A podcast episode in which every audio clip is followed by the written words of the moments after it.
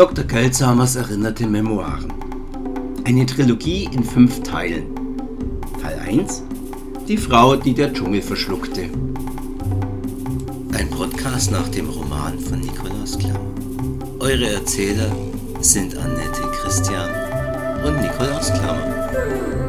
Musik stammt wie immer von Heinz Christian. Teil 4 Eine Expedition ins Ungewisse. Anmerkung des Herausgebers. Die acht schmalen Tagebuchhefte, aus denen hier erstmals ein Auszug veröffentlicht wird, wurden der Vatikanischen Bibliothek samt ihres restlichen schriftlichen Nachlasses durch die Erben von Dr. Elena Kuiper unter außergewöhnlichen Umständen zugespielt. Dieses kurze Vorwort ist jedoch nicht der geeignete Ort, jene abenteuerlichen Umstände näher zu erläutern. Es sei in diesem Zusammenhang auf die Gesamtausgabe der Tagebücher verwiesen, die ich für den kommenden Herbst vorbereite. Ich möchte allerdings an dieser Stelle die Gelegenheit nutzen, Frau Saskia Mendes, geborene Glass, meine tief empfundene Dankbarkeit für ihre selbstlose Hilfe auszusprechen. Ohne sie wäre es nie zu der folgenden Veröffentlichung gekommen. Die Tagebuchhefte der Dr. Kuiper Allgemeinärztin mit dem Spezialgebiet Tropenkrankheiten, sind in vielerlei Hinsicht bemerkenswert. Sie geben einen Einblick in die Psyche einer erstaunlichen Frau, die zwischen 1919 und 1930 an mindestens zwölf entomologischen, archäologischen oder botanischen Expeditionen ins Amazonasbecken teilgenommen hat. Dieses gigantische Flussbecken, das Hylea Humboldts, mit den großen Seitenarmen Salimoes und Rio Negro und seinen unzähligen weiteren Zuflüssen hat mit nahezu 25.000 Kilometern schiffbare Wasserwege die Ausdehnung Europas und führt über 40 Prozent des Süßwassers der Welt dem Atlantik zu. Noch in der ersten Hälfte des 20. Jahrhunderts war der größte Teil dieses Gebietes Terra Incognita. Und auch heute finden sich hier noch die letzten weißen Flecken auf der Landkarte von unserer Erdkugel und im Verborgenen lebende Naturvölker, die noch nie mit der modernen Zivilisation und ihren zweifelhaften kulturellen Errungenschaften Kontakt hatten. Jede Expedition in diese undurchdringlichen, von Gelbfieber und ähnlichen tödlichen Viren verseuchten Dschungellandschaften, die in der Sprache der indogenen Ureinwohner Sepokasata, das heißt grüner Tod genannt werden, birgt eine Vielzahl von Beschwerlichkeiten und nicht abschätzbare Risiken für Leib und Leben Häufig war Dr. Kuiper die einzige Frau, die jene Forschungsreisen in der Rolle der Expeditionsärztin begleitete. Wer war also diese bemerkenswerte Person und welche Faszination trieb sie an? Leider sind bis heute nur spärliche biografische Details über die Ärztin bekannt. Dr. Elena Kuiper wurde am 12. oder 14. Oktober 1894 in Paramaribo in Surinam als Tochter des holländischen Zuckerrohrplantagenbesitzers Gisbert Kuiper und seiner Frau Dolores geboren. Nach einem Bankrott Kuipers wanderte er 1902 ins benachbarte Brasilien aus, wo er sich mit seiner Familie in Belém, der Hauptstadt des Bundesstaates Pará an der Amazonasmündung, ansiedelte und während des wirtschaftlichen Aufschwungs zur Zeit der die Rio Branco-Diktatur ein leitender Direktor der Maranhão-Gesellschaft wurde, die noch heute mit den Produkten der amazonischen Wirtschaft handelt. Elena Kuiper wuchs in großbürgerlichen und behüteten Verhältnissen auf Ihr aufgeschlossener und wissenschaftlich interessierter Vater sorgte für eine fundierte, über eine normale Schulbildung weit hinausreichende Erziehung seiner einzigen, außergewöhnlich sprachbegabten Tochter. Sie wurde die erste Studentin Brasiliens und promovierte 1916 an der Universität von Belém. Noch im gleichen Jahr trat sie eine Stelle als Assistenzärztin an der Nossa Senhora de Mercés Klinik für Tropenkrankheiten an 1919 begleitete sie erstmals in ihrer Rolle als Expeditionsärztin eine nordamerikanische Forschungsreise, die am Unterlauf des Jurua nach Diamantenvorkommen suchte. Kuipers Forschungstätigkeit endete zehn Jahre später. 1930 heiratete sie überstürzt den Architekten Roberto Glass.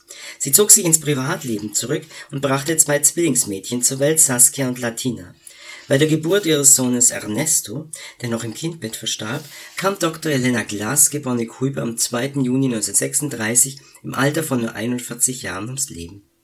Eine Monographie dieser von der wissenschaftlichen Welt beinahe vergessenen Lateinamerikanerin existiert bedauerlicherweise bis heute nicht und ich stütze mich bei diesen biografischen Daten auf die Auskunft ihrer Tochter Saskia Da Dr. Kuiper in ihrem Tagebüchern selten Jahreszahlen anführt, ist es leider nicht möglich, den folgenden Auszug zeitlich exakt einer ihrer Forschungsreisen zuzuordnen, aber mehrere Hinweise lassen darauf schließen, dass es ihre leider unvollständigen Aufzeichnungen einer entomologischen Expedition aus dem Ende der 20er Jahre, also wahrscheinlich sogar ihrer letzten Reise sind. Weshalb ich mich trotz einiger editorischer Schwierigkeiten in dem Tagebuch das in den fast 100 Jahren seit seiner Abfassung durch viele Hände ging, fehlten mehrere Seiten. Einige Textstücke sind durch die Einflüsse von Zeit und Witterung und durch Insektenphrasen nahezu unleserlich. Gerade für diesen von mir selbst sorgsam kommentierten Auszug als Vorausveröffentlichung aus der Gesamtausgabe ihrer Erinnerungen entschieden habe, liegt zum einen an dem spannenden, fast unglaublichen Geschehen, über das Dr. Kuiper hier berichtet, und andererseits an der ungeheuerlichen Theorie, die dort von einem Expeditionsteilnehmer aufgestellt wird. Es ist eine Theorie, die auch heute noch das Fundament der abendländischen Wissenschaft erschüttern wird. Die Wahrhaftigkeit des Berichtes kann trotz aller verständlichen Skepsis kaum bestritten werden, wenn man den untadeligen Charakter der Ärztin in Betracht zieht und ihre wissenschaftliche Sorgfalt kennt. Pater Gaetano Marini, SJ, Herausgeber. Auszug aus dem Tagebuchheft mit der Bezeichnung Theta, Dr. Elena Kuiper. Zwölfter Tag. Luftdruck 92 bar. Temperatur 36 Grad. Luftfeuchtigkeit 92 Prozent. Heute finde ich endlich die Zeit, meine Aufzeichnungen fortzusetzen, da wir in den schnittigen Booten unsere Tagesetappe schneller als noch am Morgen vermutet hinter uns gebracht haben. Ich erwachte am frühen Morgen so klamm und feucht, als hätte ich bereits ein Bad im Fluss unternommen, was allerdings aufgrund der Alligatoren, der Piranhas, der Blutegel und der giftigen Wasserschlangen einem Selbstmord gleichkäme. Es ist in der Tat kein Schweiß, der meine Haut bedeckt, sondern schlichtes Kondenswasser, das sich in den Zelten bildet und von den Stoffen wie ein Regenguss herabtropft. Inzwischen habe ich mich recht gut an die Hitze gewöhnt. Wie den anderen so haben auch mir die zwei Wochen Vorbereitungslager in der Nähe von Chankare gut getan, bevor uns der nette Pilot mit seiner wackeligen Camel zur Mission Catholica de Aranjuez flog, diesem letzten Vorposten der Zivilisation, wo unsere einheimischen Helfer auf uns warteten und von wo aus wir mit unseren vier Booten den Rio Uanas flussaufwärts paddelten. Obwohl die Regenzeit noch nicht lange vorbei ist, hat wohl niemand von uns diese hohe Luftfeuchtigkeit erwartet. Es nimmt nicht Wunder, dass mehrere Expeditionsteilnehmer an Atemnot und Beklemmungen leiden und namentlich Professor Bergner gestern am frühen Abend durch eine leichte asthmatische Attacke niedergeworfen wurde. Sie ist jedoch glücklicherweise schnell wieder abgeklungen. Anmerkung des Herausgebers. Dr. Urs Bergner, geboren 1862, Seit dieser Expedition verschollen, Lehrstuhl für amazonische Fauna und Entomologie an der Universität Basel. Für nähere Informationen weise ich auf die im Spätherbst dieses Jahres im Leipziger Marius und Helme Verlag erscheinende, umfangreiche Lebensbeschreibung meines geschätzten Freundes und Kollegen Hans-Heinrich Fortdecker über den Schweizer Wissenschaftler und Professor hin. Die anderen Expeditionsteilnehmer konnten leider nicht eruiert werden. Der Verdacht liegt nahe, dass Dr. Kuiper für sie in ihrem Tagebuch Pseudonyme verwendete, um ihre Angehörigen und Freunde zu schützen. Selbst den Gepäckträgern macht die hitzige Feuchte zu schaffen. Hier in unserem Lager im fast undurchdringlichen Ufergrün des Urwaldes nachdem wir gestern Nachmittag endlich auf den schiffbaren Flussarm gestoßen sind, nachdem wir so lange gesucht haben. Paco, der Sprecher der einheimischen Helfer, der bislang mein Zelt getragen hat, ist ein stämmiger, untersetzter Mann, der viel Indioblut in den Adern hat. Er zeigte bis jetzt eine immer fröhliche, offene und grundehrliche Einstellung aber er war heute sehr über die hellbraune Färbung des Flusswassers besorgt, auch wenn er mir nicht genau erklären konnte, worin genau seine Beunruhigung bestand. Die Wasserfarbe ist in der Tat ungewöhnlich, denn schließlich fließt der Rio Uana in den klaren Solimoes und nicht in den Rio Negro, der seinen Namen nicht umsonst trägt.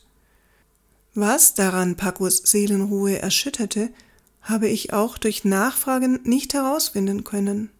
Er murmelte etwas von schlechter Erde und verpesteter Luft, sagte, der Oberlauf des Flusses sei ein verbotener Ort. Nun, wer vermag schon zu sagen, was in seinem abergläubischen Gehirn vorgeht? Er hat leider einen großen Einfluss auf die anderen Träger. Hoffentlich steckt er sie mit seinen düsteren Mutmaßungen nicht an. Schließlich stehen uns die schwierigsten Etappen der Expedition noch bevor. Eine Meuterei wäre hier im weglosen Niemandsland fatal. Während ich schreibe, rinnt das Kondenswasser an der Innenseite meines Zeltes in kleinen Strömen herab und sammelt sich am Boden an der tiefsten Stelle unter meinem Feldbett mit dem Moskitonetz. Ich mache mir erhebliche Sorgen um meine medizinischen Instrumente und bete, sie trocken und sicher genug verpackt zu haben. Dieses Tagebuch bewahre ich in einer Zigarrenkiste auf, um die ich ein Wachstuch geschlagen habe. Dennoch wellt sich das Papier. Mir bleibt nur die Hoffnung, dass meine Eintragungen trotzdem leserlich bleiben und wir bald auf unserer Bootsfahrt den Fluss hinauf einen höher gelegenen und etwas trockeneren Landstrich erreichen. Bisher gab es außer ein paar von der Hitze und den Mückenstichen ausgelösten Hautausschlägen und dem verstauchten Knöchel von Ramon keine nennenswerten Krankheitsfälle. Wenn das nur so bleiben würde. Ein bislang eher lächerliches Problem kann sich allerdings in der Folge als ernstzunehmend herausstellen. Ich bin die einzige Frau, die diese Forschungsreise begleitet. Obwohl ich mein blondes Haar als Bubikopf trage und als Tochter einer niederländischen Einwandererfamilie nicht unbedingt dem Schönheitsideal der Männer entspreche, bemerke ich, wie ich in den letzten Tagen verstärkt ihre Blicke auf mich ziehe. Auch daran trägt teilweise die Feuchtigkeit Schuld. Kaum gehe ich in diese Schwüle drei Schritte, kleben mir bereits Hemd und Hose durchsichtig am Leib aber ich kann mich in der Hitze doch nicht wie eine Nonne oder eine gläubige Muslimin einmummen, nur um ein paar aufdringliche Blicke auf meine Brüste zu verhindern. Clemens Wohlfink, Bergners unauffälliger, flinker Assistent, hatte mir gestern Nacht doch tatsächlich einen nahezu unverblümten Antrag zugeflüstert und war wirklich beleidigt, als ich ihn empört von mir wies. Dabei ist er verlobt. Der Professor hat mir das erzählt. Ich floh in das Zelt von Dr. Selkirk, mit dem ich bisher die Abende fachsimpelnd und dabei an seinem wertvollen schottischen Whisky nippend verbracht habe. Er begleitet die Expedition, weil er hier im Urwald an der Quelle allen Übels nach einem Heilmittel gegen den Charon ebagatus sucht, gegen den es noch immer keine Impfung gibt obwohl Finlay und Reeds bereits vor über 30 Jahren die Übertragung des entsetzlichen Gelbfiebererregers durch Stechmücken entdeckt haben. Nun, Mücken findet Selkirk hier zur Genüge. Auch die berüchtigte Aedes aegypti, nach der er in den frühen Morgenstunden, vollkommen in Gaze eingehüllt, vor seinem Zelt fahndet, um Virenstämme anzulegen, die er bislang leider vollkommen erfolglos unterschiedlichen Pflanzenextrakten und Giften aussetzt. Leider scheint auch dieser kleine Schotte seit kurzem einer Affäre mit mir nicht abgeneigt zu sein und bemüht sich auffällig, aber in allen Ehren um meine Gunst. Von nun an werde ich wohl auch ihn meiden müssen. So etwas ist mir noch bei keiner meiner Expeditionen passiert. Es ist, als hätte jemand heimlich den Männern die spanische Fliege ins Essen gestreut und bei ihnen Don Juanismus ausgelöst. Es ist gut, dass wenigstens Bergner in einem Alter ist, in dem ihn seine Käfer und Arachniden mehr interessieren als eine durchscheinende Bluse. Der Professor fühlt sich trotz seines Asthmas hier wie im Paradies. Er ist nun auch wesentlich leutseliger als zu Beginn der Expedition, und abends in der Runde ums Lagerfeuer mit seinem alpenländischen Humor und seinen deftigen Anekdoten ein gern gesehener Unterhalter. Mit seiner nahezu kindlichen Begeisterung für seine entomologischen Entdeckungen hat er auch die Helfer angesteckt, die dauernd irgendwelche großen Insekten und Kriechtiere anschleppen. Bergner hat dadurch schon 24 ihm unbekannte und unbeschriebene Insektenarten entdeckt, darunter einen wirklich hübschen, mehr als Handteller großen Schmetterling, der dunkelblau bis violett schimmert. Bergner träumt sicher schon davon, das Tier mit dem beigefügten Namen Lepidopterus bergneri im Naturhistorischen Museum von Basel hinter einer Glasfront aufgespießt zur Schau zu stellen.